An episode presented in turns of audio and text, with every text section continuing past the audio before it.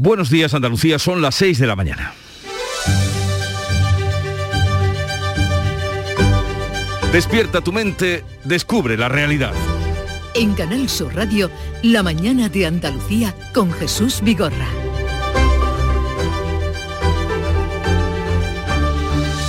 Comienza hoy la segunda semana de huelga de transportistas autónomos y este lunes veremos si las medidas de protección a los camiones que van a circular pueden o no hacerlo cuando ya comenzaron a notarse los primeros desabastecimientos en mercados y supermercados. El gobierno sigue sin querer negociar con la plataforma que ha impulsado y mantenido en el tiempo este paro hasta el día de hoy. Los autónomos y pequeños empresarios insisten en ser recibidos por el gobierno, mientras que más de 30 personas han sido detenidas por estas movilizaciones. Veremos cómo transcurre este lunes en el que el paro sigue convocado.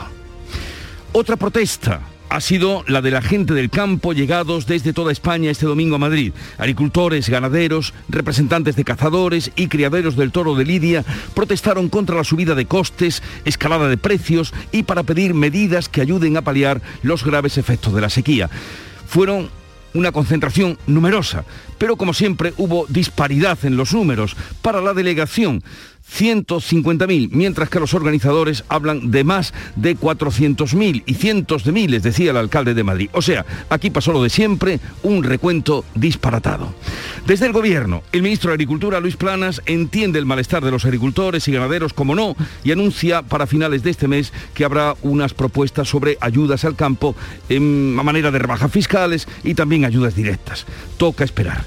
La guerra en Ucrania o de Rusia sobre Ucrania arrasa la ciudad de Mariupol con la destrucción de un centro de arte bajo el que se buscan 400 personas atrapadas después del ataque sobre un teatro bajo cuyo derrumbe también se mantienen cientos de desaparecidos. Y así entramos en este día 26 de la guerra y en este lunes en el que entra en vigor la nueva ley de tráfico que incide directamente con mayores penalizaciones por hablar con el móvil mientras se conduce, arrojar objetos a la vía, conducir con alcohol o no llevar el casco en motos, patinetes y otros artilugios circulan por la ciudad, así como sobrepasar en 20 kilómetros la velocidad permitida para adelantar. Así es que avisados quedan.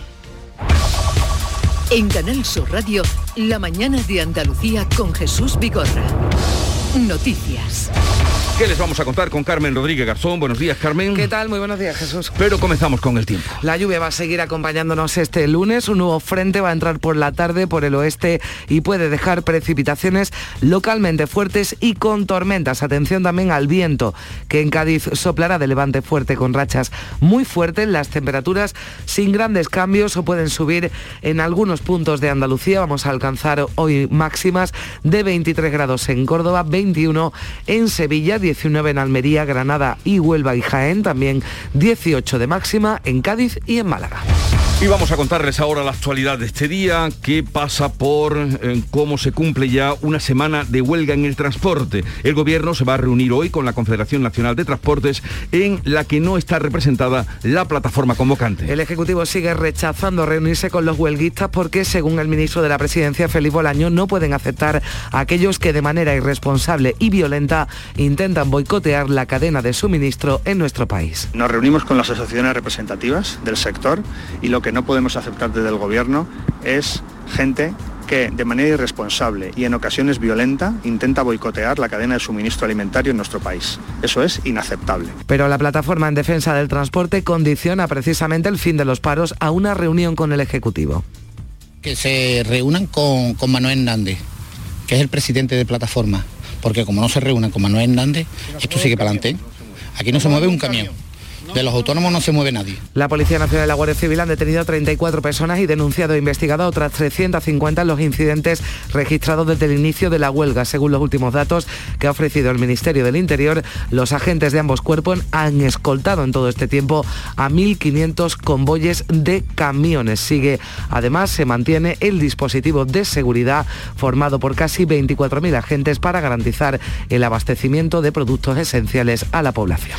Los agricultores alertan de que tendrán que tirar a la basura miles de kilos de frutas y verduras. Los ganaderos ya tienen problemas para alimentar a los animales. Sí, porque escasea el pienso y las explotaciones de cerdos de Huelva y de vacas de Córdoba muestran su preocupación. El pienso ha subido mucho, el gasoil ha subido mucho, todos los costes han subido mucho y bueno, estamos intentando subsistir como podemos porque El ganado tiene que comer todos los días. Si a eso le unimos la huelga de transporte, si seguimos con, con esta circunstancia, pues la verdad es que nos vamos a ver obligados a cerrar o a, o a tener que, quitar ganado en medio. En Huelva los productores de la fresa necesitan al menos 200 camiones frigoríficos al día para distribuir la fruta por España y el resto de Europa. Si continúan los paros tendrán que tirar fruta. No se puede dejar en las cámaras mucho tiempo y además eso al final pues cada día va entrando, con lo cual la capacidad de rotación que tiene una, una empresa es el estocaje que puede tener una cámara y no es mucho. También se acumulan productos que no pueden salir en los almacenes de fruta y hortalizas de Almería y las cooperativas apuntan a 10 millones de euros diarios de pérdidas. Los agricultores del Bajo Guadalquivir, por su parte, dicen que han perdido el 70% de las cosechas. Multitudinaria protesta del mundo rural este domingo en Madrid. Agricultores, ganaderos, pescadores y cazadores han exigido al gobierno un futuro digno y medidas que garanticen la rentabilidad de su actividad. Con el lema Juntos por el campo, el mundo rural despierta más de 400 mil personas según los convocantes, 150.000 según la delegación del Gobierno han participado en esa manifestación para pedir al presidente del Gobierno que actúe ya. El sector demanda que se controle el precio de la energía, que se cumpla la ley de cadena alimentaria y que se eviten los abusos en la distribución. También inversiones en obras hidráulicas, como subraya el secretario general de UPA en Andalucía, Cristóbal Cano. Tiene que eh, repartir el agua con un criterio más social. En este contexto de escasez de precipitaciones y de escasez de un recurso público como el agua, hay que aplicar políticas con un retorno social elevado para que ese agua genere empleo y riqueza en nuestra región. En Andalucía el campo supone el 11% del PIB y genera uno de cada 10 empleos. Por ello el presidente de la Junta ha reclamado al gobierno que actúe y que escuche la voz del campo. En la manifestación participaba la consejera de Agricultura Carmen Crespo. Y que apoyen a un sector que es vital para la economía, del empleo, del mundo rural y por tanto Andalucía es mundo rural el gobierno de Andalucía y el presidente Juanma Moreno lo tiene clarísimo. Va a apoyar al campo en todo momento y con todas las medidas a nuestro alcance. Argelia retira a su embajador en España tras el giro del gobierno en su política hacia el Sáhara, reconociendo ahora el plan de autonomía de Marruecos. La salida de la delegación diplomática argelina coincide con el regreso de la embajadora marroquí casi un año después. Argelia asegura que no fue informada de este viraje del Ejecutivo de Sánchez respecto al conflicto del Sáhara Occidental, aunque el gobierno afirma que sí hubo comunicación y no cree que peligre el suministro de gas desde el país argelino. Este asunto ha abierto una nueva brecha en el gobierno de coalición. La oposición pedirá hoy la comparecencias de Pedro Sánchez y del ministro de Exteriores Álvarez para que den explicaciones. Se cumple 26 días de guerra en Ucrania. Rusia ha dado un ultimátum hasta el mediodía para la rendición de Mariupol. Ultimátum que rechaza el gobierno ucraniano que se niega a entregar esta importante ciudad portuaria. Su población lleva semanas sufriendo un asedio con bombardeos, no tienen electricidad ni agua ni alimentos. Las víctimas civiles superan las 4.000 y siguen aumentando porque este domingo Rusia ha atacado una escuela donde se refugiaban unas 400 personas, así lo denunciaba el presidente Zelensky. La gente lo usaba como escondite de los bombardeos. No había posiciones militares allí. Había alrededor de 400 personas, gente pacífica, en su mayoría mujeres, niños y personas mayores. Ahora están bajo los escombros. Por ahora no sabemos cuántas personas han sobrevivido. Mientras tanto siguen las negociaciones, el ministro de Exteriores turco, que actúa como mediador, ha dicho que Rusia y Ucrania están cerca de conseguir un alto el fuego porque están de acuerdo en al menos cuatro de los seis puntos que se han puesto encima de la mesa. Y el presidente de Estados Unidos, Joe Biden, va a visitar Polonia el próximo viernes. Lo va a hacer tras participar en Bruselas en las cumbres de la OTAN, de la Unión Europea y del G7, que va a tratar esta invasión rusa a Ucrania. Y hoy entra en vigor la nueva ley de tráfico con cambios importantes, como la prohibición de superar el límite de velocidad en 20 kilómetros hora en carreteras convencionales para adelantar. Y esto es lo que ha generado más controversia, pero el director general de la DGT, Pera Navarro, defiende la medida. No es ninguna obligación, ¿eh? Adelantar, vas a adelantar cuando puedas y cuando no puedas no, no adelantas, punto y final. También se establecen nuevas restricciones al uso del móvil cuando se conduce. Basta con llevarlo en la mano para ser sancionado con seis puntos, el pago de 200 euros e ir sin casco, sin silla infantil o sin cinturón pasa a restar cuatro puntos del carne. En deportes, Rafa Nadal ha perdido esta madrugada la final del Indian Wells ante el estadounidense Taylor Fritz. Si es el primer partido que pierde Nadal en 2022, dice que ha sufrido problemas físicos en el pecho que durante el encuentro le han impedido respirar con normalidad. Así que el estadounidense estadounidense ha ganado por 6-3 y 7-6 en 2 horas y 6 minutos. En la liga, el Cádiz sale del descenso al ganar al Villarreal con un gol de sobrino en el minuto 90. Sevilla y Betis no pasaron del empate a cero ante Real Sociedad y Celta y anoche el Barcelona goleaba 0-4 en el Bernabéu al Real Madrid se coloca a 12 puntos con un partido menos del líder que sigue siendo el Real Madrid. Este es el panorama informativo que les presentamos. Enseguida le vamos a dar más eh, noticias, más detalles, pero antes ¿Cómo, ¿Cómo trae este día la prensa? Javier Moreno ya la ha visto y leído. Buenos días. ¿Qué tal Jesús? Buenos días. Pues la masiva protesta del campo es el titular que repiten hoy muchos periódicos de Andalucía. Lo vemos también en imágenes, una hilera de cientos de autobuses en la portada del diario El País, con más detalle en el diario El Mundo y algunas pancartas en ese detalle de la fotografía. Por ejemplo, Asturias con la caza o el lobo mata a nuestros perros. De la prensa de Andalucía, titulares muy diversos, además, como decimos, de la protesta en el mundo rural. Dice Huelva información que el temporal deja casi 40 garajes y sótanos inundados en la provincia. Varios puntos del Andévalo reciben casi 50 litros por metro cuadrado. En Málaga hoy casi 2.500 profesionales del SAS terminan su contrato en mayo. En Ideal de Granada la capital, Granada, extiende la zona azul con mil nuevas plazas de aparcamiento. Y otros dos asuntos relacionados en la prensa de Andalucía, eh, La Voz de Cádiz habla de que más de 2.000 plazas escolares Jesús van a quedar libres el próximo año por el descenso de natalidad. Y hablando de natalidad, vámonos a la portada del diario de Almería. Hugo y María son los nombres más comunes de los recién nacidos en la provincia. Nacen menos, pero les ponen estos nombres. Aitana y Amir dos de los nombres de moda entre los bebés en la provincia de Almería. En la provincia de Almería. Seguiremos contando y ustedes ahí tienen también para informarse esas propuestas. Vamos ahora a la agenda informativa del día que ya nos tiene preparada y adelanta Olga Moya. Buenos días. Hola, buenos días. Hoy los pescadores no han salido a faenar y no lo harán hasta el miércoles, así que no habrá pescado fresco en los mercados. El sector para como medida de protesta y de presión por el encarecimiento del combustible. El precio de la electricidad sube este lunes cerca de un 11% hasta rozar los 230 euros el megavatio hora. Es, eh, un 7 es siete veces el importe que marcaba hace justo un año. La actriz Mariguil recibe hoy el premio Talento Andaluz en el Festival de Málaga y los Reyes entregan los premios nacionales de innovación y diseño. La multinacional almeriense Consentino ha obtenido el premio de innovación en la modalidad Gran Empresa. 6, 12 minutos de la mañana, la mañana de Andalucía, que se pone en marcha, como ustedes bien saben, a las 5 de la mañana. Y así fue este lunes. Eh, Ol, que Charo Padilla, buenos días. Querido, buenos días. Felicidades. Por lo de ayer. Por lo de ayer. Por lo de ayer, que no quiere ni recordarlo. Por lo de ayer. Una cumple, pero... no se le nota. Vamos, no se me nota, pero nada, nada, nada. Y no de más pistas, vamos, tampoco es necesario. Bueno, bueno en fin, si quieren felicitarte, enviarte alguna cosita, un pequeño detalle. desde el viernes llevan felicitaciones. Ah, sí, sí, sabes tú. Regalo ninguno, pero felicitaciones todos. Bien, pues se admiten regalos también. Se admiten, se admiten. Que, el día, la semana. O sea, que, la gente sigue hablando del transporte, lógicamente, de los afectados, de los que están eh, trabajando porque son asalariados, pero apoyan a los que están haciendo la huelga y, bueno, de las consecuencias que tiene toda la huelga. ¿no? Rogelio, por ejemplo, trabaja en Lucena, una empresa que exporta semillas ecológicas y él reivindicaba que hay que sembrar más en España y no traer las cosas de fuera, ¿no? Esas tierras que están ahora sin sembrar. Y hemos estado también con Antonio Salvatierra, que nos ha contado, eh, él, con él estuvimos hablando hace tiempo y nos ha explicado ya más detalladamente cómo vivió los 90 días de la pandemia, de los primeros días de la pandemia, en su cabina del, camión, viajando por toda Europa, ¿no? El hombre tiene allí su pequeño apartamento, no le falta de nada. O sea, hasta una bicicleta, cuando dice que las piernas le, tiene dan calambre, se para, coge su bicicleta, en fin, es increíble. ¿Y ahora está trabajando o está en paro? No, no, está trabajando, está, en casa descansando porque él se pega 18 días por ahí y 48 horas en casa. Es, duro, ¿eh? Bueno, que lo pasen muy bien este lunes. Eh, he estrenado tu cajita de galletas porque has tanto son de, Pero son para compartir, son para compartir. son para ti. Ah, y luego yo que también cojo.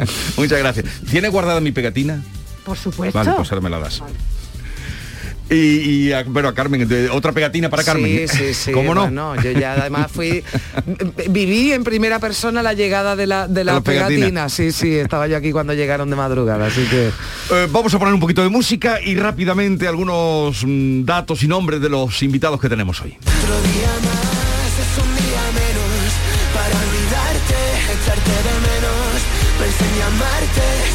Será mejor que no voy a lastimarte, prefiero lejos. Este es el número uno de esta semana en Canal Fiesta Radio, Cepeda, otro día más, este que estamos nosotros aquí por ustedes y en el que vamos a hablar, como no, a partir de las 8 de, vamos a tratar cómo está percibiéndose ya el desabastecimiento, ¿no? En, en hostelería, en, Mm. en, eh, en los mercados, vamos a tratar de acercarnos a algunos, algunos focos. a De ver todas formas, depende de donde preguntes, Sí. donde vayas. eh, hay quien te dice que hay total normalidad, hay sitios en los que faltan muchas cosas. En fin, esto tendrá también que ver en cómo se desarrollan los paros en, en cada sitio, cómo afecta ¿no? a la cadena de, de distribución. Pues hoy haremos, bueno, hoy y próximos días, si la huelga continúa, contándoles a ustedes para que estén informados.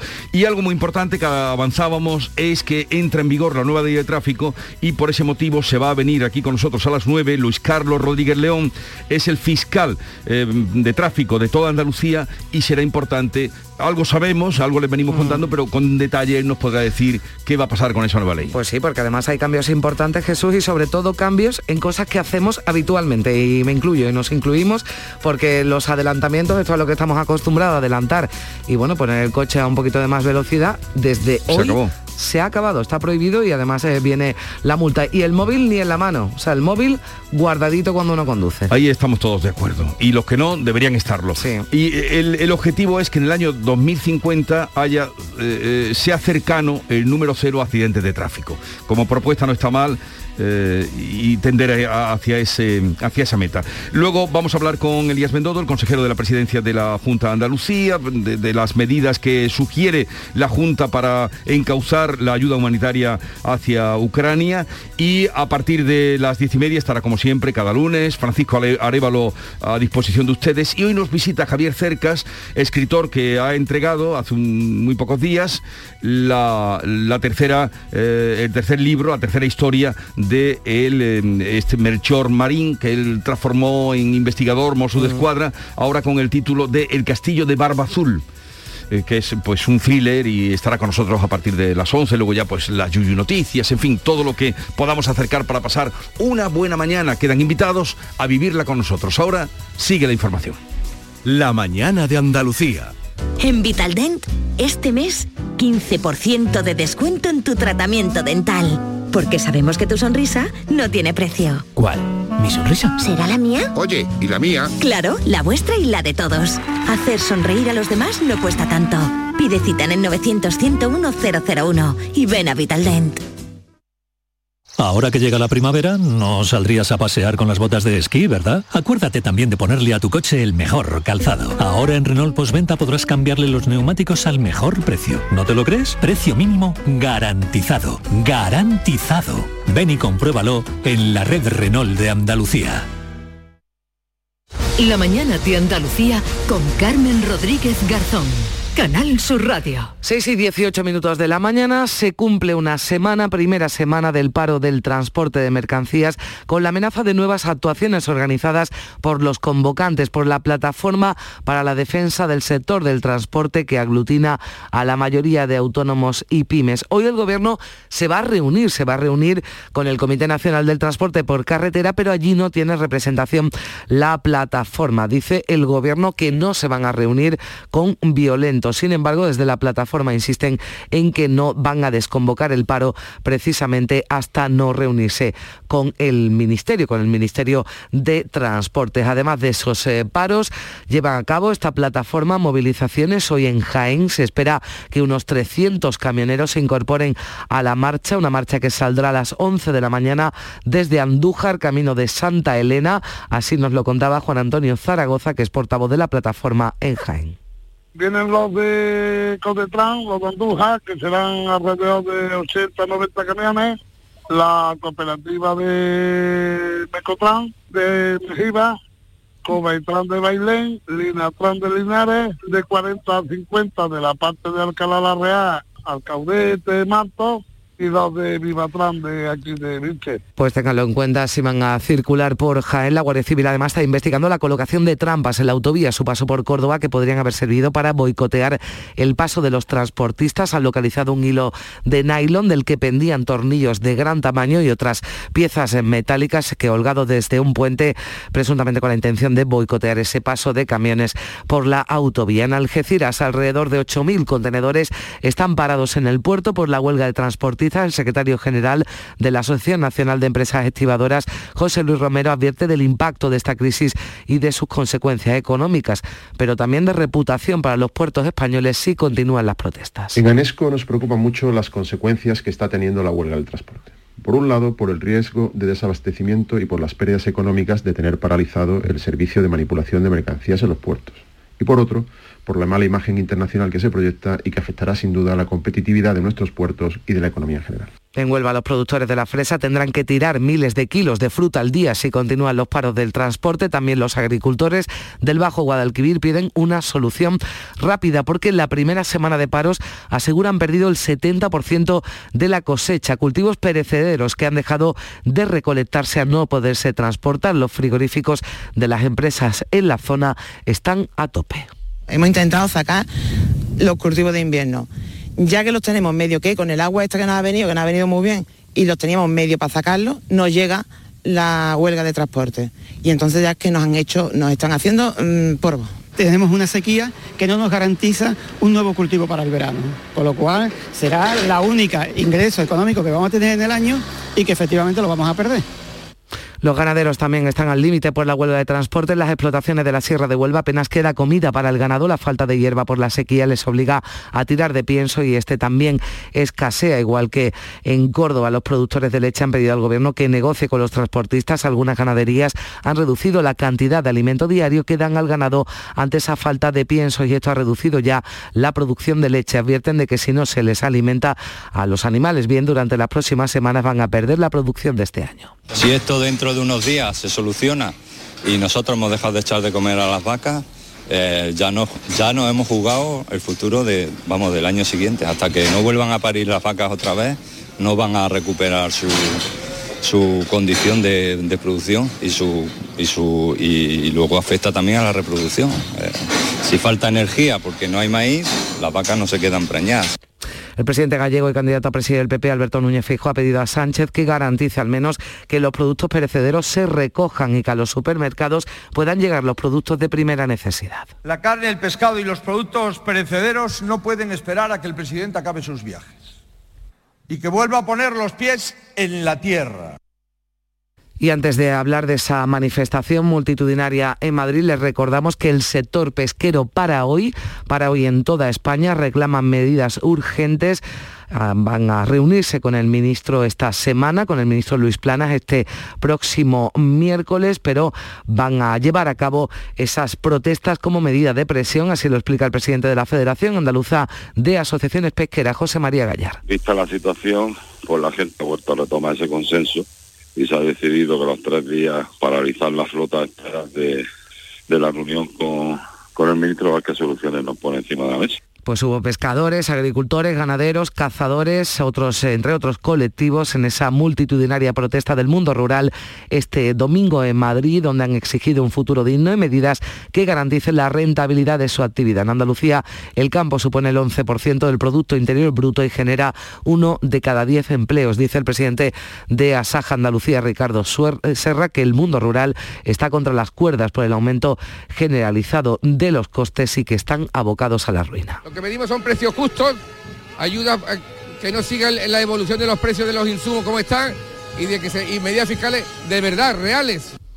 El presidente de la Junta en su cuenta de Twitter ha reclamado al Gobierno que actúe y que escuche la voz del campo. Juanma Moreno ha subrayado que el Ejecutivo Central no puede seguir esperando al 29 de marzo para eh, adoptar medidas. Estuvo presente en la manifestación la consejera de Agricultura, Carmen Crespo. También los eh, principales partidos de la oposición se sumaban a la protesta con una notable representación de sus líderes que han insistido en las penurias de quienes viven del campo y la falta e ineficacia de las medidas del Ejecutivo. Desde el PP, su portavoz en el Congreso, Cuca Gamarra, dice que Pedro Sánchez le da la espalda a los problemas de la España real. Esta es la España real, la que, a la que el agua ya no le llega al cuello y además ya no es capaz de llegar a fin de mes. Hace mucho tiempo que los problemas de los españoles han dejado de ser los problemas de Pedro Sánchez y este es un gran problema, porque eso es dar la espalda a el día a día de los millones de españoles que ya no pueden llegar a fin de mes. Igualmente crítico se mostraba el líder de Vox, Santiago Bascal, para quien la manifestación es la muestra del hartazgo rural. Es una muestra del hartazgo del mundo rural, de una España que estaba siendo eh, no solo olvidada, a la que no se le tenía en cuenta, pero que peor aún, estaba siendo absolutamente criminalizada por las políticas públicas, por unos impuestos abusivos y por el fundamentalismo verde, por una religión climática que se ha puesto de espaldas al pueblo. Desde el PSOE, su vicesecretaria general Adriana Lastra ha dicho a raíz de la manifestación del mundo rural que la defensa del campo hay que hacerla con hechos y no con cartas. Recordado que van a contar con un PERTE que tendrá un impacto en la economía de 3.000 millones de euros y que van a disponer de una nueva PAC que va a canalizar más de 47.000 millones hasta 2027. Hoy veremos a una derecha que se pone detrás de la pancarta, que se están manifestando y que dirá que apoya a los agricultores. Pero ¿sabéis lo que hizo esa derecha? Votó en contra de la ley de la cadena alimentaria. El presidente del gobierno, Pedro Sánchez, viaja hoy a París para reunirse en la sede del Liceo con el presidente de Francia, con Emmanuel Macron, con un encuentro en el que Sánchez pretende que Francia se sume a la reforma del mercado energético que va a defender España en el Consejo Europeo de esta semana. El gobierno se va a reunir además hoy con las comunidades autónomas y con los sindicatos y la patronal para abordar ese paquete de medidas que el Ejecutivo quiere adoptar para hacer frente a la situación derivada de la guerra en Ucrania. Sobre esa medidas que va a aprobar el Gobierno la próxima semana. La ministra de Política Territorial y portavoz del Ejecutivo, Isabel Rodríguez, ha dicho en una entrevista en La Razón que solo abordando la fiscalidad no se ataja el problema, apuesta por un cambio en la política energética europea. Los gobiernos, las instituciones no podemos actuar a golpe de impulso. Es importante que las medidas que adoptemos sean eficaces y que efectivamente vengan a dar como respuesta eh, una bajada del precio de la energía. Solo abordando la fiscalidad no estaríamos abordando el problema.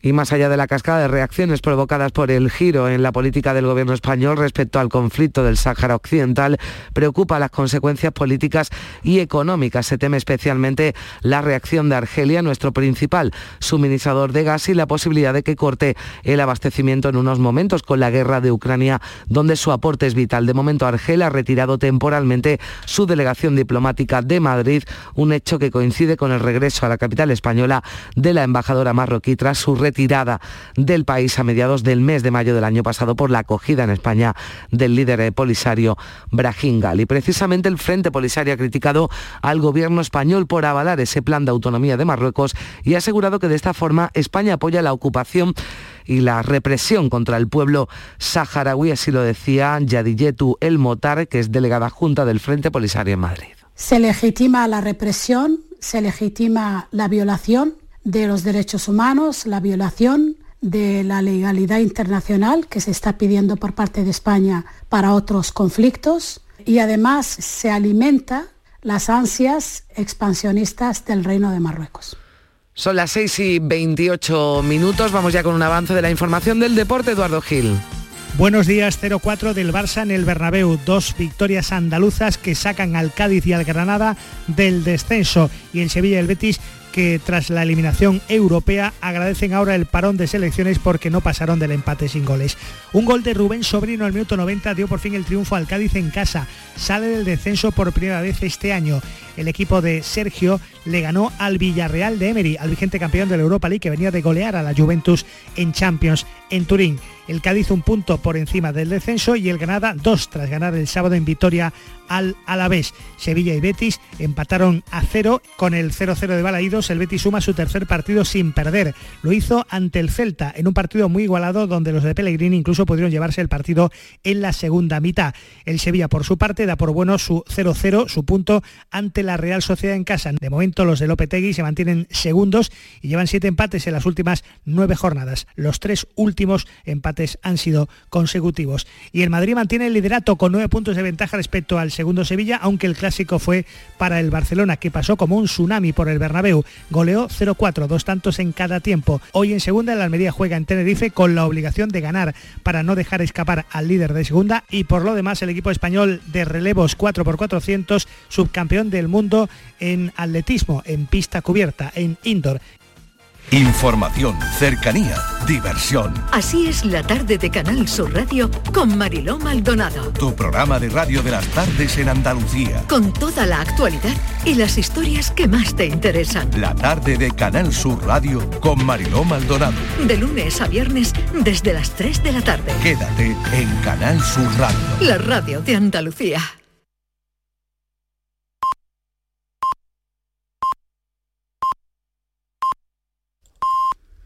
Andalucía son ya las seis y media de la mañana. La mañana de Andalucía con Jesús Vigorra. Y con Carmen Rodríguez Garzón repasamos en titulares la actualidad de este lunes 21 de marzo.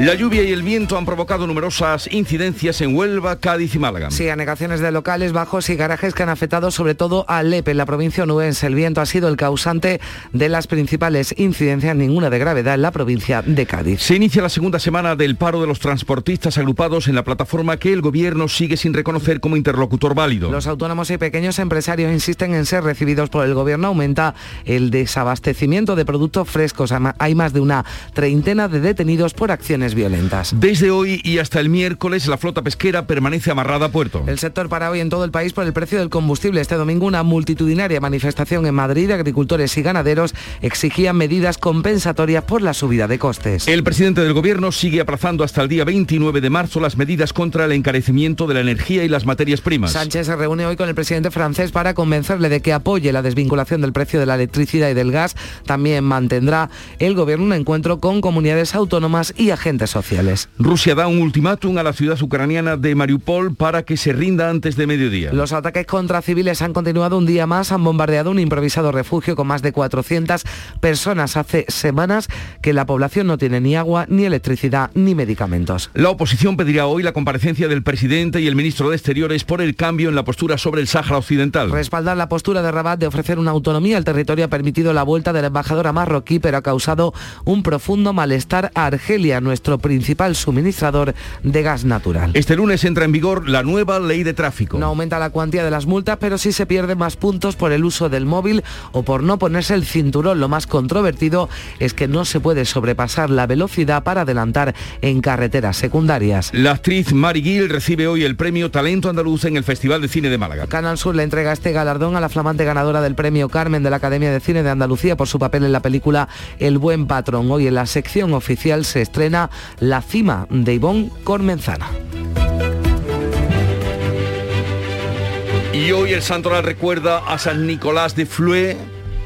Era suizo, mmm, tuvo una inspiración divina, deseoso de otro género de vida, dejó a su esposa, dejó a sus diez hijos, retirándose, supongo que los dejaría cubiertos. Hombre, iba a decir yo, que dejara a tu mujer y a tus diez hijos muy bien, después tuvo que hacer las cosas para que le nombraran santo. Exacto, los dejaría, los dejaría cubiertos, retirándose al monte para abrazar la vida anacoreta, donde llegó a ser célebre por su dura penitencia y por su desprecio del mundo. De su celda solo salió una vez, y fue para apaciguar con una breve exhortación a quienes estaban a punto de enfrentarse en una guerra civil. Fíjate, salió de la cueva, los paró y volvióse. Bueno, tendría yo que conocer más la historia, pero a mí así por lo que me has contado como mucho. La primera parte no acaba de convencerte. No, no me acaba de convencer. La segunda, si paró esa guerra, bienvenido, bendito sea. Tal día como hoy nacía hace 30, eh, 335 años, 1685 no, eh, 35 no, 37. Eh, estamos en el 22, 37, 337 años, Johann Sebastian Bach, el más grande de los grandes, de todos los grandes.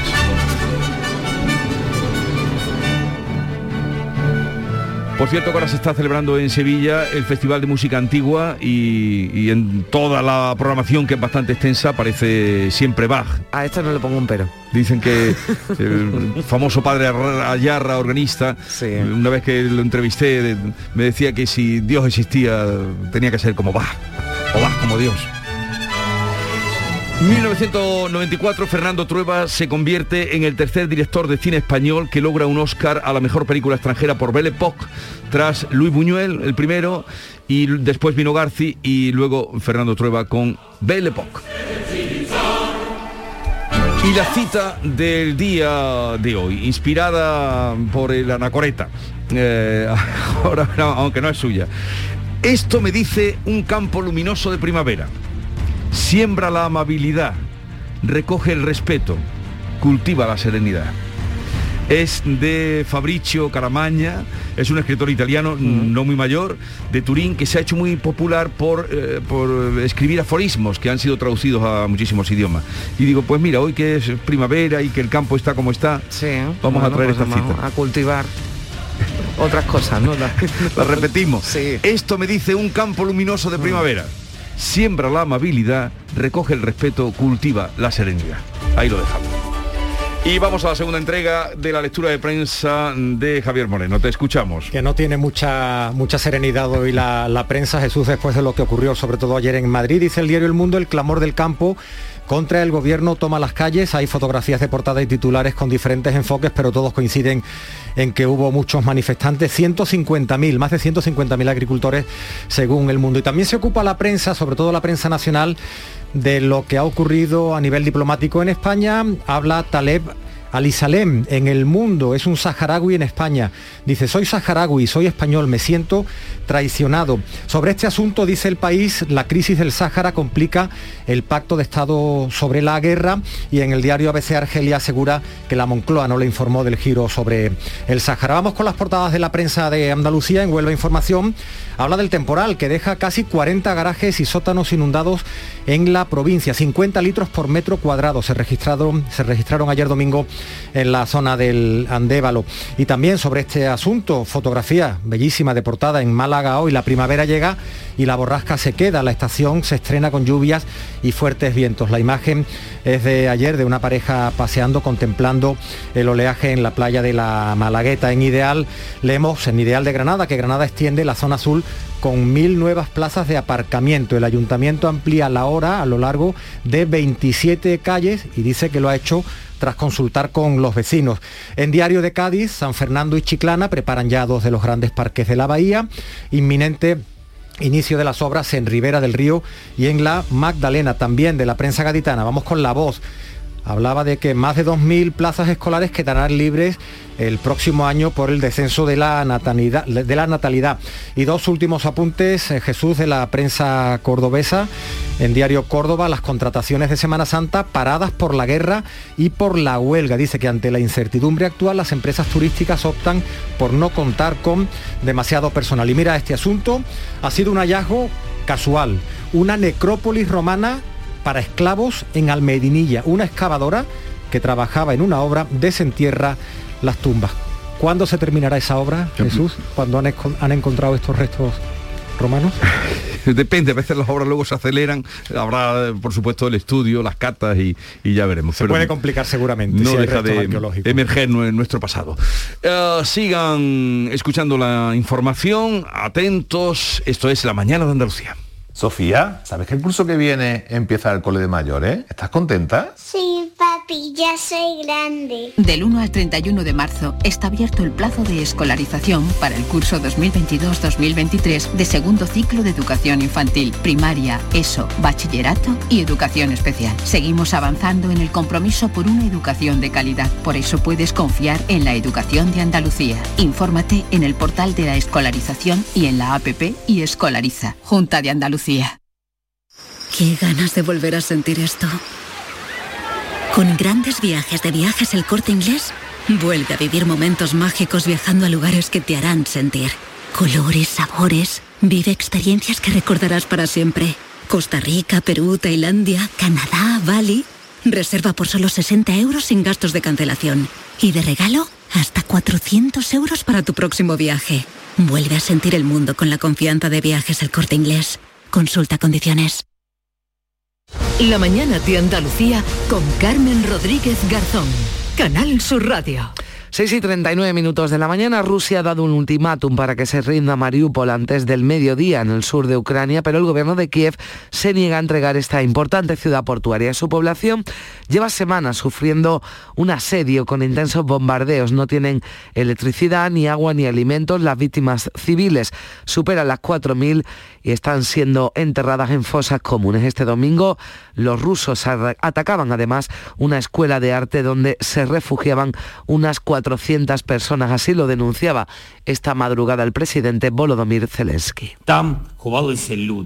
La gente lo usaba como escondite de los bombardeos. No había posiciones militares allí. Había alrededor de 400 personas, gente pacífica en su mayoría, mujeres, niños y personas mayores. Ahora están bajo los escombros. Por ahora no sabemos cuántas personas han sobrevivido.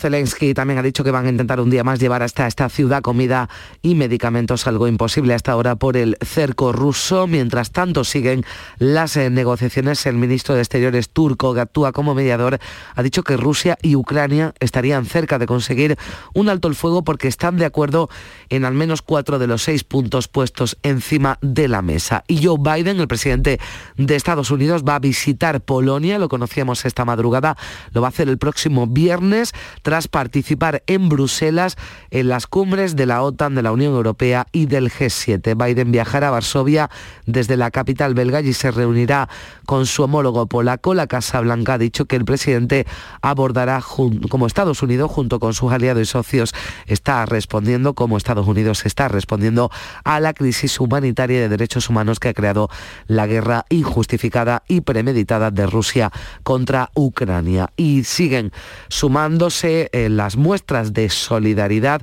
desde Málaga ha salido un autobús cargado de alimentos, de medicamentos y de abrigo para los refugiados de la guerra. El vehículo volverá el sábado con 40 personas que serán acogidas por las familias de la capital en coordinación con el ayuntamiento. Una voluntaria de la Fundación Maripaz Dobado nos habla de la expedición una vez que ya han salido hacia la frontera con Ucrania. El problema es en la vuelta, que nos traemos ya el autobús cargado y entonces ahí sí que habrá que hacer cuando sepamos más o menos el perfil y el número exacto, bueno, pues ya buscaremos algo en el camino. La verdad es que está todo el mundo volcado y entonces no, no me preocupa lo más mínimo porque todo el mundo te ayuda económicamente, administrativamente, hoteles, autobuses, todo. Y desde Huelva ha partido un convoy formado por tres camiones llenos de material sanitario quirúrgico para Ucrania. Los nueve parques de bomberos nubense han realizado una campaña solidaria para este envío. Prevén estar en la frontera con Moldavia el miércoles, así nos lo contaba uno de los bomberos, José Antonio Reina y en función de la información que nosotros recopilemos allí en, Moldavia, qué capacidad de recepción de material, logística y distribución tiene, pues mandamos más menos o, o cambiamos el punto de entrega. O sea que habrá futuros envíos gracias a la aportación de los ciudadanos y ya están en Granada los 44 menores de 12 a 17 años de la Federación Ucraniana de Esquí que han viajado junto a sus ocho entrenadoras y tutoras legales. Los niños proceden de varios eh, puntos de Ucrania. Al desatarse el conflicto fueron reagrupados en un centro de alto rendimiento de Hungría hasta que el Club Monachil, la Federación Andaluza de Esquí, se ofrecieron para acogerlos en Granada. No pareció una situación de guerra, pero sí es cierto que 30 40 kilómetros más arriba estaban bombardeando, ¿no? Y de hecho se notaban los controles, se notaba la cantidad de ejército que había en la frontera, el movimiento que había por las carreteras. Y estamos eh, pendientes también de las incidencias a causa del viento y la lluvia que se han registrado sobre todo en la provincia de Huelva, en el municipio de Lepe. Ha habido anegaciones en viviendas, en sótanos, garajes, también acumulación de agua en varias eh, calles. En menor medida también se han producido incidencias en la capital onubense, en Isla Cristina, en Punta Umbría o Cartaya, en Cádiz y en Málaga. Es el viento el que ha causado más de 60 incidencias. Y el entierro de un hombre de 64 años en el incendio de su vivienda el sábado por la noche en Jaén Capital acababa con un herido de bala y un detenido tras un tiroteo fuera del cementerio. El arrestado es el presunto autor de los disparos, un varón de 40 años que en sus primeras declaraciones negaba haber efectuado ningún disparo. Pertenece a la familia de la pareja de la víctima del incendio, una mujer que tras el siniestro fue detenida, aunque ha quedado en libertad con la obligación de comparecer hoy ante el juzgado por incongruencias en su testimonio sobre el fuego. Entre ambos constaban órdenes de alejamiento y denuncias cruzadas a pesar de ser convivientes, así lo explica el portavoz de la Policía Nacional, Diego Moya. Vamos a esperar el informe técnico de Policía Científica junto al de bomberos y, luego también lo, que la, investigación que se ha abierto, el atestado policial que está abierto y a ver qué es lo que nos depara en las próximas horas.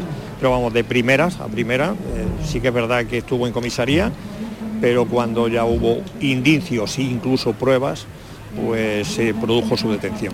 Y hoy entra en vigor, les recordamos, la nueva ley de tráfico con cambios en algunas de las sanciones a los conductores. Entre las más llamativas destaca la prohibición de superar el límite de velocidad en 20 km por hora en carreteras convencionales para adelantar. Es lo que ha generado más eh, controversia, aunque también se establecen nuevas restricciones al uso del móvil cuando se conduce. Basta con llevarlo en la mano para ser sancionado con la pérdida de 6 puntos y el pago de 200 euros.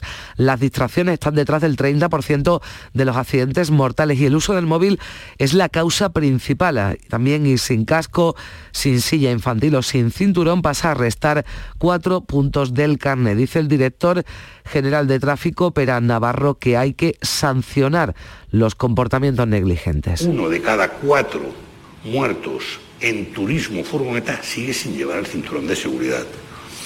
Nos da la impresión que después de, 15 años, desde que se puso en marcha el perón por puntos, si alguien no se lo pone, no es porque no lo sepa, no es porque no hayamos informado, será porque no le da la gana. Con la nueva ley de tráfico y seguridad vial se va a castigar con 200 euros, además, el no respetar los protocolos de contaminación y bajas emisiones, como explica Ana Luz Jiménez, la coordinadora de tráfico en Andalucía. No podemos olvidar que a partir del 1 de enero de 2023, aquellas ciudades con más de 50.000 habitantes tendrán que definir sus zonas de bajas emisiones y tendremos que obviamente acompañar con las medidas de restricción que se establecen en, eso, en esos casos. Y esta semana se celebra una nueva reunión entre la Junta y el Gobierno Central para la financiación del tramo norte de la línea 3 del Metro de Sevilla. La consejera de Fomento, Marifran Carazo, espera que se busquen alternativas para conseguir los más de mil millones de euros necesarios, incluso con fondos de la Unión Europea. El Gobierno de España nos trasladará si es posible pedir también ayuda de préstamo de fondos Next Generation. El Estado hasta ahora no ha pedido, no ha contemplado ningún proyecto, otros países vecinos sí, y entendemos que esta es una vía de financiación para el 100% del proyecto y casi 42.000 afiliados del Partido Popular que se han inscrito para participar en las primarias del partido podrán votar este lunes la candidatura única de Núñez Feijo. En las sedes de la formación habrá también una segunda urna para la elección de los compromisarios que irán al Congreso de Sevilla los días 1 y 2 de abril. La segunda vez que los afiliados pueden elegir a su líder por primarias, un sistema con un sistema de doble vuelta que se instauró en el último Congreso ordinario. El presidente del comité organizador del Congreso, Esteban González Pong, ha explicado que con una sola candidatura que cuenta con más de 55.000 avales no era necesaria esa votación de los afiliados, pero Feijó pidió que la elección se celebrase de todas formas. El presidente de la Junta del PP andaluz, Juanma Moreno, votará esta mañana en la sede del PP de Málaga. Y la Comisión de Salud Pública va a seguir trabajando esta semana en el nuevo plan de vigilancia del COVID, que entre otras cuestiones elimina la obligatoriedad de aislarse siete días a los positivos. Sí se mantendrán las cuarentenas a la población vulnerable, a mayores enfermos crónicos y también en los llamados entornos vulnerables, es decir, en residencias de mayores o en hospitales, aunque el periodo de aislamiento se reduce a cinco días, aunque de momento no se sabe cuándo se pondrá en marcha esta nueva estrategia. Los hospitalizados por COVID han bajado un 76% desde el pico de la sexta ola aquí en Andalucía. Nuestra comunidad ha pasado de 2.300 pacientes ingresados por COVID primeros de año a los 556 que comunicaba la Consejería de Salud este pasado sábado cuando se dieron las eh, últimas cifras, las eh, cifras de ingresados que vuelven a niveles previos a la llegada de la variante Omicron. A nivel nacional, además, fíjense, la gripe supera por primera vez en incidencia al COVID después de dos años tras relajar el uso de mascarillas. Se han multiplicado los casos por tres en la última semana y hasta el pasado 13 de marzo se han detectado cerca de 3.500 contagios. Sin embargo, el comportamiento del virus no ha sido extraordinario ni ha provocado cargas hospitalarias, aunque los expertos insisten en la necesidad de seguir utilizando las mascarillas en interiores y también en espacios al aire libre cuando se produzcan aglomeraciones. Este año se van relajando las medidas, y más interacción social, se va relajando el uso de la mascarilla, con lo cual, bueno, pues todos vamos echando más aerosoles al ambiente y de momento no está suponiendo un problema de ocupación hospitalaria ni de UCI, está afectando a mayores de 75, 79 años, que es lo que ha hecho todos los años, que es su población más vulnerable. Y hoy lunes Canal Sur entregará el premio Talento Andaluz en el Festival de Málaga. La actriz Mara Gil, que es además una de las protagonistas de Desconocidas, la serie con la que Canal Sur ha vuelto a la fricción, también está presente en esta edición del Festival Malagueño la película Isócele, fin de semana intenso en el Festival de Cine de Málaga, desde el glamour de la alfombra roja en el Cervantes a homenajes a personas tan importantes en el mundo de la cultura y del cine como el director Carlos Saura. Era la mayor parte de mi vida, de trabajo, ¿no? Y luego la otra parte de la familia, o sea que tengo siete hijos y he hecho más de 50 películas, pues yo creo que he cumplido, ¿no? En la sección de largometrajes oficial esta noche, La Cima, una película dirigida por Ivonne Colbenzana. Es una peli que más allá de la montaña y de la aventura de la montaña, pues tiene una reflexión sobre el mundo del alpinismo y los valores que tienen ellos para intentarlos explicar a la gente normal del día a día. Pues así explicaba el director esta película que se estrena hoy en la sección oficial del largometraje del Festival de Málaga que continúa. Son las 7 menos 10, ahora llega la información local. En la mañana de Andalucía de Canal Sur Radio, las noticias de Sevilla. Con Pilar González. Hola, buenos días. A las 6 de la mañana se ha desactivado el aviso amarillo en el que estaba buena parte de nuestra provincia por lluvia y tormenta. Hoy se esperan chubascos que pueden ir acompañados también de tormenta y ser localmente fuertes y persistentes, aunque por la tarde mejora el tiempo. El viento sopla del este. La máxima prevista es de 17 grados en Morón, Lebrija y Sevilla y 19 en Écija. A esta hora tenemos 13 grados en la capital.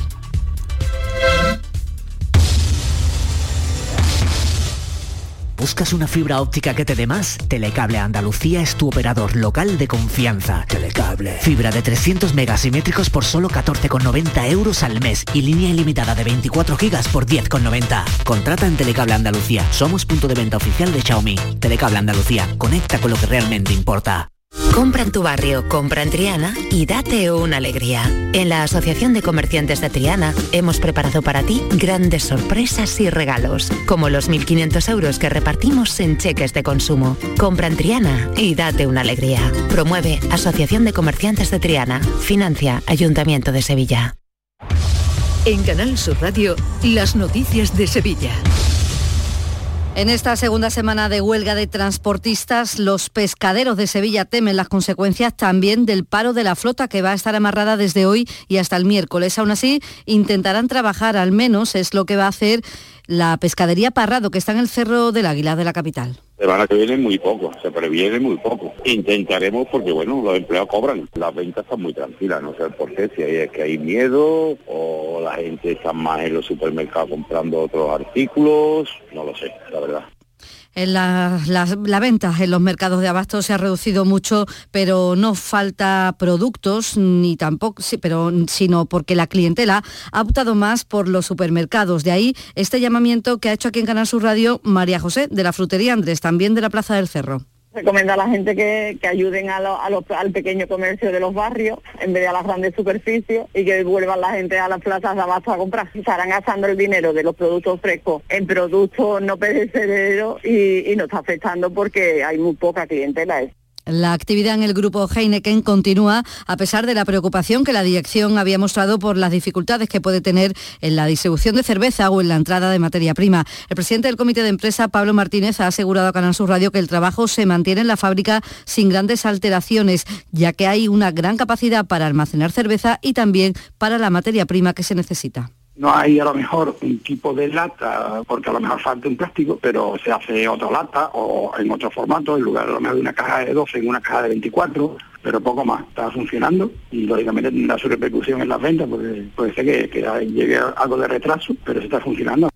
Y miles de agricultores, ganaderos y regantes sevillanos han participado en Madrid de la gran manifestación del mundo rural que ha pedido al Gobierno que atienda sus demandas sobre la política agraria comunitaria, el precio de carburantes o la ley alimentaria. En general, la defensa del campo. El secretario provincial de COA, Ramón García, espera que ahora los ministerios tomen nota y si no, avisa, seguirán con las movilizaciones. Yo creo que deben de tomar nota, yo no sé qué más hay que hacer. Yo creo que esto es una llamada de atención bastante importante. Quizá el mundo rural entero representado. O tomar nota, yo no sé ya más lo que hay que hacer. Con la experiencia que yo tengo, cuando hacemos una, una manifestación y no se consigue nada, el sector este es RQR, o sea que no nos vamos a aburrir. En la agenda del día notar también el laboral que trabajadores del hangar de mantenimiento de Ryanair en la Rinconada inician a partir de hoy una huelga para denunciar las condiciones de trabajo impuesta por la empresa encargada de estas labores. SIAN, el sindicato Comisiones Obreras, asegura que los empleados sufren una situación permanente de amenazas y coacciones. Y en el Hospital de San Juan de Dios de Bormujo, el miércoles habrá una jornada de huelga con servicios mínimos. Funcionarán las urgencias similares a un domingo y las unidades de tratamiento oncológico. Los sanitarios para pedir a la Junta que asuma la gestión completa de este hospital que atiende a toda la población del Aljarafe. El presidente del Comité de Empresa, Javier Ordóñez, asegura que el centro tiene un 60% menos de recursos humanos y técnicos que los hospitales públicos y que la situación laboral es también discriminatoria ha motivado durante los últimos años una fuga continua de profesionales a otros hospitales del Servicio Andaluz de Salud. Por tanto, tenemos una rotación continua de especialidades y ahora se ha agravado porque la entidad que gestiona el centro ha tomado la decisión de inaplicar el convenio colectivo y de no revalorizar los salarios del año 2021 y del año 2022. Y trabajadores de la factoría de Santa Bárbara de Alcalá de Guadaira preparan una manifestación para el próximo domingo en Sevilla. Piden una reunión con la ministra de Defensa para que defienda el mantenimiento de la actividad y de 203 empleos que hay en la planta, una vez que la dirección insiste en dejarla únicamente para tareas de mantenimiento. De momento tienen como carga de trabajo el montaje de 12 vehículos, pero solo han llegado las piezas de uno y llevan seis meses esperando un contrato de mantenimiento por dos años. Con esto, dice el presidente del comité de empresa, Carlos Tirado, teme que el siguiente paso sea un ERE con el trabajo que tenemos ahora mismo en mano, pues en un año, un año y poco, realmente la fábrica solo subsista con el taller eléctrico. Entonces eso está, clarísimo que eso nos da trabajo para 203 personas. Con los últimos comentarios que ha hecho la empresa, los cuales dice que ya, ya en estos momentos sobra gente, por lo que nos tememos que el siguiente movimiento de la empresa sea un ERE y trabajadores de la Delegación Provincial de Cultura retoman esta semana movilizaciones para pedir cobertura de bajas y vacantes y contra la privatización de servicios de limpieza, vigilancia y mantenimiento. Se van a concentrar esta mañana ante el Archivo Histórico Provincial. 6 de la mañana y 56 minutos. Porque realizar una obra eficaz y eficiente en Sevilla es posible. Revesan. Contamos y trabajamos con arquitectos, administradores de fincas y para particulares, llevando a cabo sus proyectos con la calidad y seriedad que nos caracteriza. Contáctenos en revesan.es. Revesan, transformando Sevilla. ¿Compras? ¿O alquilas? Hagas lo que hagas, tenemos tu casa ideal. Ven a Welcome Home, el salón inmobiliario de Sevilla, los días 25 y 26 de marzo en el Hotel NH Collection. Acceso gratuito. Y solo por asistir entrarás en el sorteo de dos cheques valorados en 500 euros para IKEA. www.welcomehomesevilla.es Ya está aquí el mes Confo de Conforama. Todo un mes de grandes descuentos en sofás, muebles, colchones y mucho más. Visita nuestra tienda más cercana o entra en conforama.es y no te lo pierdas. Este año sí salimos. Cada noche, a las 10, Canal Sur Radio te acerca a la Semana Santa. El llamador. Este año también en Spotify. Las noticias de Sevilla.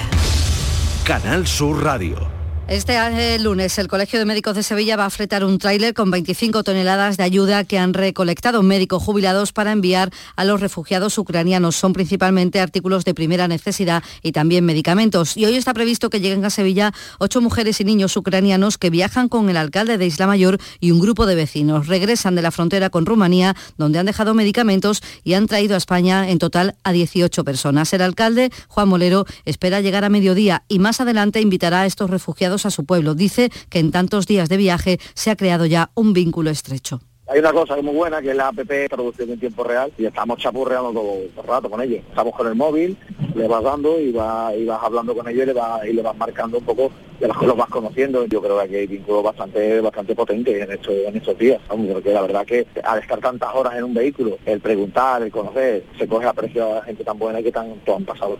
Hoy se conmemora el Día Mundial del Síndrome de Down, una jornada en la que se trata de generar mayor conciencia sobre la integración de las personas con este síndrome y el reconocimiento de su aportación a la sociedad. Personas que todo lo tienen que aprender con un esfuerzo extra, por tanto, muy trabajadores desde niños. La estimulación precoz es fundamental en edades tempranas, pero también necesitan ayuda en la adolescencia y juventud, como reclama esta madre sevillana de un joven de 22 años ya ha salido del colegio y es cuando las cosas empiezan a complicarse. Primero porque cuando tu hijo sale del colegio no tienes muchas posibilidades para decir ¿y dónde va ahora? Yo quería un sitio donde se desarrollase como persona y que fuese feliz. Un sitio que a él le gustase, igual que la gente joven eh, suelen estudiar carreras que les gusta. Las personas con síndrome de Down no tienen muchas posibilidades y yo quería un sitio que le gustase. Creo que va a un sitio que le gusta. Deportes, Eduardo Gil. Buenos días, tanto Sevilla como Betis empataron a cero y notaron la eliminación europea de la semana pasada. Agradecen, por supuesto, que llegue ahora el parón de selecciones. El Sevilla da por bueno su punto ante la Real Sociedad en casa. No cree ocasiones el equipo de Lopetegui. Los Donostiarras fallaron numerosas en una tarde bajo la lluvia en el Sánchez Pizjuán. El Betis, por su parte, sumó su tercer partido seguido sin perder al empatar también a cero en Vigo ante el Celta en un partido muy igualado donde los de Pellegrini reaccionaron en la segunda mitad aunque no pudieron llevarse el encuentro. En baloncesto también derrota del COSUR Betis, caía en casa en San Pablo ante el Juventud de Badalona. Les contamos que la Hermandad de las Cigarreras ha aprobado la adquisición gratuita de la capilla y de las instalaciones anesas. Tenemos hasta ahora 11 grados en Marchena, 10 en Estepa, 12 en Dos Hermanas, 13 en Sevilla.